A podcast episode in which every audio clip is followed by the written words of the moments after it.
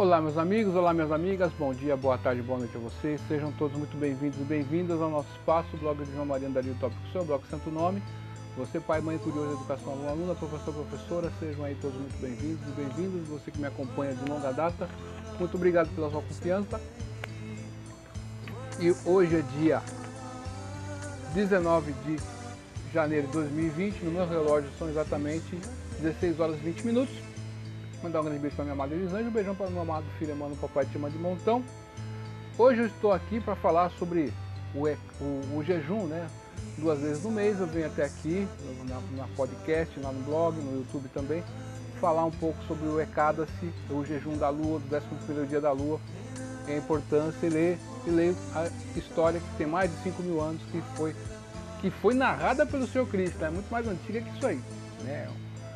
Então, antes de o Ekadasi, o jejum vai ocorrer no dia 24, se não me engano, dia 24 é um domingo, tá certo? Então, você tem a possibilidade aí de fazer seu voto de Ekadasi aí, essa vigília, essa oração, que você fica na meditação, você fica aí no seu jejum, nas suas orações, silenciosamente, né? Para que ninguém, ninguém, melhor que ninguém fique sabendo que você está fazendo jejum, você tem que ficar, sabe? Aquela coisa, né? O jejum é algo que várias tradições religiosas do mundo pontuam sobre isso, né? O catolicismo, né? O pessoal aí é do hindu, que não é um termo correto, mas é usado no budismo, né? Jainismo, o pessoal que é o da Umbanda, Candomblé também, né?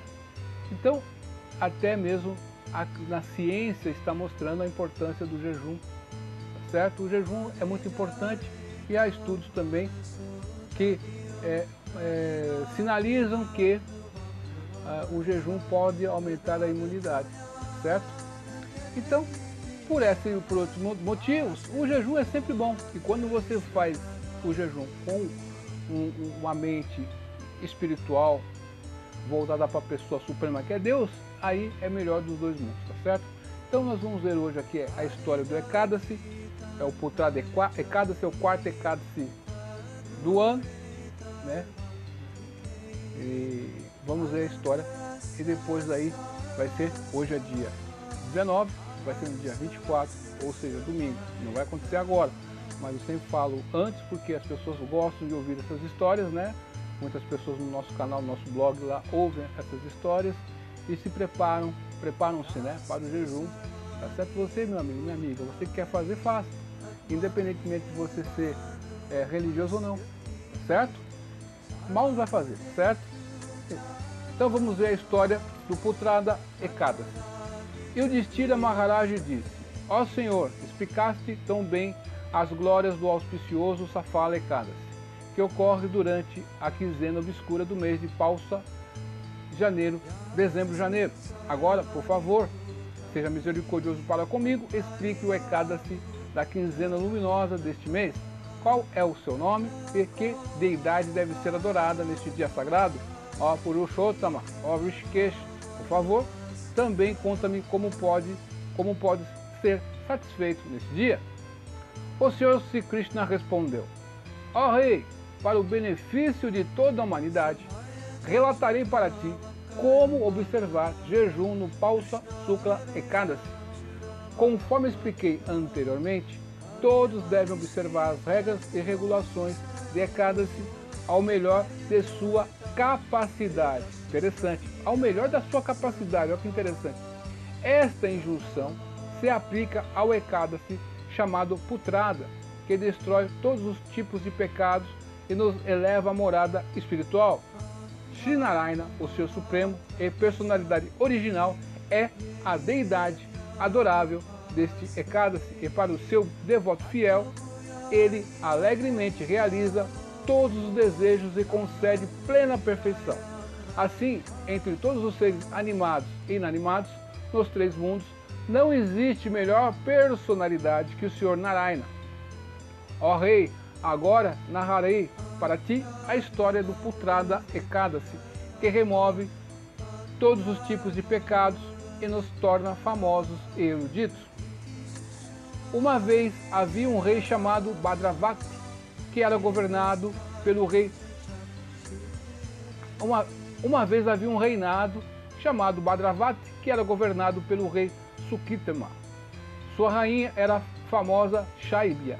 Porque não tinha filho, ele passou longo tempo em ansiedade, pensando: se não tiver um filho, quem irá continuar minha dinastia?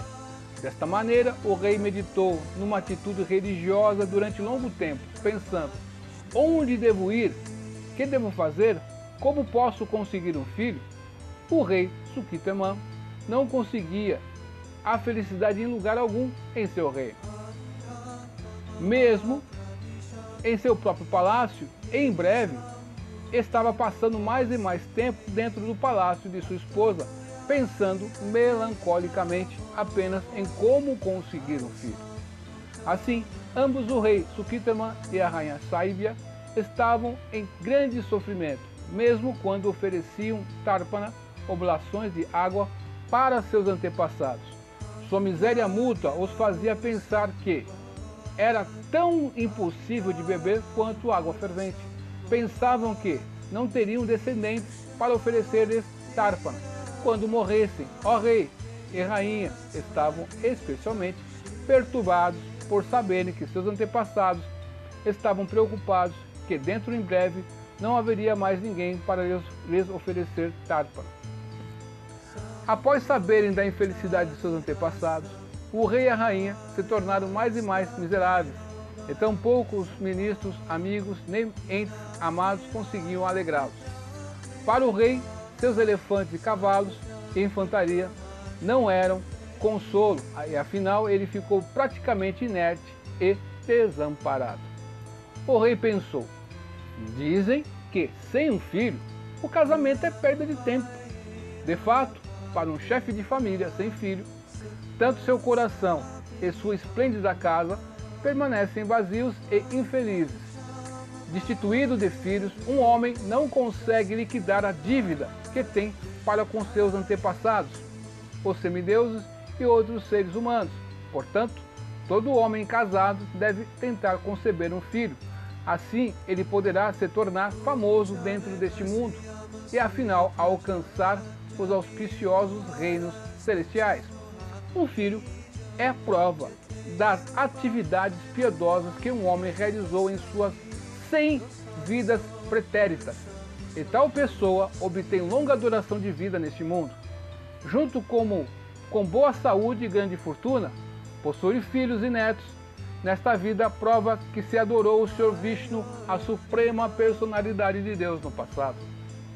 As grandes bênçãos de filhos, fortuna e inteligência aguda podem ser conseguidas apenas por adorar o Senhor Supremo Sri Krishna. Isto é, esta é minha opinião.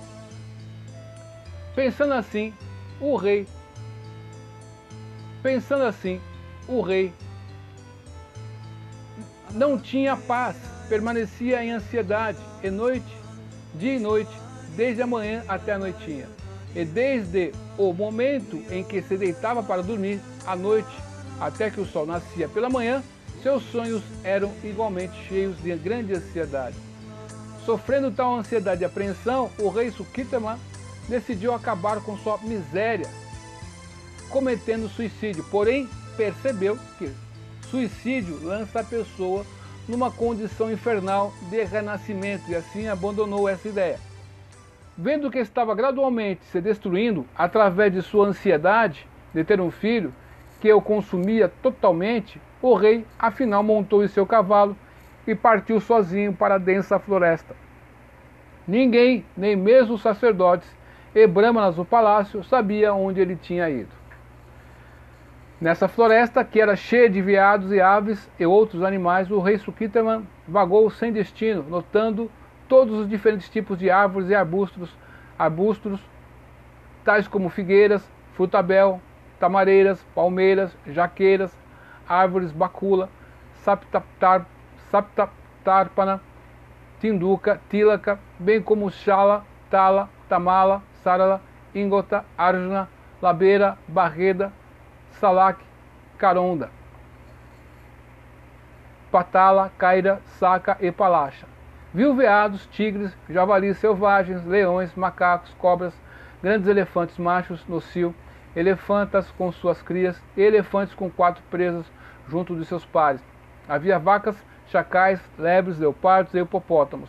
Contemplando todos estes animais, acompanhados de seus pares e rebentos, o rei lembrou de seu próprio criador, especialmente dos elefantes do palácio, e ficou tão triste que impensadamente pagava no meio deles.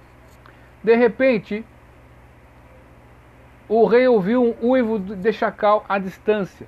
Espantado, começou a perambular, olhando em todas as direções. Logo era meio-dia e o rei começou a cansar. Estava atormentado pela fome e pela sede. Pensou: que ato pecaminoso possivelmente pratiquei, que agora sou forçado a sofrer assim com minha garganta ressecada e ardendo, agradei os semideuses com inúmeros sacrifícios de fogo e abundante adoração devocional. Dei muitos presentes em, em deliciosos doces como caridade e todos os brahmanas dignos, e cuidei de meus súditos como se fossem meus próprios filhos, porque estou sofrendo assim. Que pecados desconhecidos vieram me atormentar desta maneira horrível? Absorto em tais pensamentos, o rei Sukitama seguia adiante com esforço. Eventualmente, devido a seu crédito piedoso, chegou a uma bela lagoa que se assemelhava ao famoso lago Manassorava. Estava cheio de espécies aquáticas, inclusive crocodilos e muitas variedades de peixes, e adornado de açucenas. Belos lotos haviam se aberto ao sol e cisnes graus e patos nadavam felizes em suas águas. Perto havia muitos ashramas atraentes. Ashrama, meus amigos, minhas amigas. Quer dizer, é um lugar no meio da floresta para praticar. É um lugar como se fosse um convento no meio do mato. Né? Você pratica atividades espirituais. Onde residiam muitos santos e sábios que podiam realizar os desejos de qualquer pessoa. De fato, desejavam bem de todos. Quando o rei viu tudo isso, seu braço direito e olho começaram a tremer, um sinal de que algo auspicioso estava para acontecer. Se o lado esquerdo treme, já sabe, ao contrário disso. Enquanto o rei desmontava de seu cavalo e ficava de pé diante dos sábios, que estavam sentados, que estavam sentados na beira da lagoa, viu que estavam cantando os santos nomes de Deus em suas contas de japa. O rei prestou suas reverências e de mãos postas glorificou-os. Estava mais do que feliz por estar na presença deles. Observando o respeito que o rei lhes oferecia, os sábios disseram: Estamos aqui muito contentes contigo, ó rei. Tenha a bondade de nos dizer por que vieste até aqui, que se passa em tua mente. Por favor, diga-nos o que desejas. O rei respondeu: Ó oh, grandes sábios, quem sois? Quais são os vossos, nomes? Ó oh, santos auspiciosos, por que viestes a este lindo lugar? Por favor, dize-me tudo. Os sábios responderam: Ó oh, rei, somos os Vishwadevas. Viemos até essa maravilhosa lagoa para tomar banho o mês de Maga está, estará aqui dentro de cinco dias. E hoje é o famoso, é o famoso Putrada Ekadasi. Quem deseja um filho deve observar estritamente este Ekadasi. O rei disse: Tentei com tanto esforço ter um filho. Se vós, grandes sábios, estáis satisfeitos comigo, por bondade, concedei-me um bom filho. O próprio significado de putrada Responderam os sábios: É doador de filhos. Portanto, por favor, observam o jejum completo neste dia de Ekadasi. Se o fizeres então, por nossa bênção e pela misericórdia do Senhor Queixava, certamente obterás um filho. Com o conselho dos Vishwadevas, o rei observou o auspicioso dia de jejum de Putrada Ekadasi, conforme todas as regras e regulações estabelecidas. E no Duadasi, após quebrar seu jejum, ele prestou suas reverências repetidamente a todos eles. Logo depois que Sukitaman retornou ao seu palácio, a rainha Saibia ficou grávida. Exatamente como os sábios Vishwadevas tinham predito, nasceu-lhes um belo filho de rosto luminoso. No devido tempo, ele se tornou famoso como um príncipe heróico, e o rei de bom grado satisfez seu filho, tornando-o seu sucessor. O filho de Sukitama cuidou de seus súditos muito conscientemente, assim como se fossem seus próprios filhos. Concluindo, ao Yudhishthira, quem deseja realizar seus desejos deve observar estritamente o Putrada Ekadasi. Enquanto estiver nesse planeta, quem observa estritamente este Ekadasi certamente obterá um filho e após a morte obterá a liberação. Qualquer pessoa que até mesmo lê ou ouve as glórias do Putrada Ekadasi obtém o mérito acumulado por realizar um sacrifício de cavalo. É para beneficiar toda a humanidade que expliquei tudo isso para ti. Assim termina a narrativa das glórias do Pausa Sukla Ekadasi ou Putrada Ekadasi do Vaivishya Uttara Purana. Notas. Os dez Vishwadevas, os, os filhos de Vishwa, são Vasu, Krato, Daksha, Kala, Kama, Driti, Pururava, Madrava e Kura. Nota 2. A palavra sânscrita para filho é putra. Pu é o nome determinado de um determinado inferno. Etra significa salvar. Assim, a palavra putra significa uma pessoa que salva alguém, alguém do inferno chamado Pu. Portanto, cada homem casado deve produzir pelo menos um filho e treinado devidamente. Então o pai será salvo de uma condição de vida infernal. Porém, esta injunção não se aplica aos devotos sérios do Senhor Vishnu ou Krishna, pois o Senhor se torna seu filho pai e mãe. Além do mais, Chanakya Pandita diz: Satyam Mata Pitam Janam Dharmo Bharata Dayat Saka Shanti Patini Shaman Putra Sadate Manana Vandava. A verdade é minha mãe, o conhecimento é meu pai, meu dever ocupacional é meu irmão, a bondade é minha amiga, tranquilidade é minha esposa. E o perdão meu filho. Estes são os seis membros de minha família.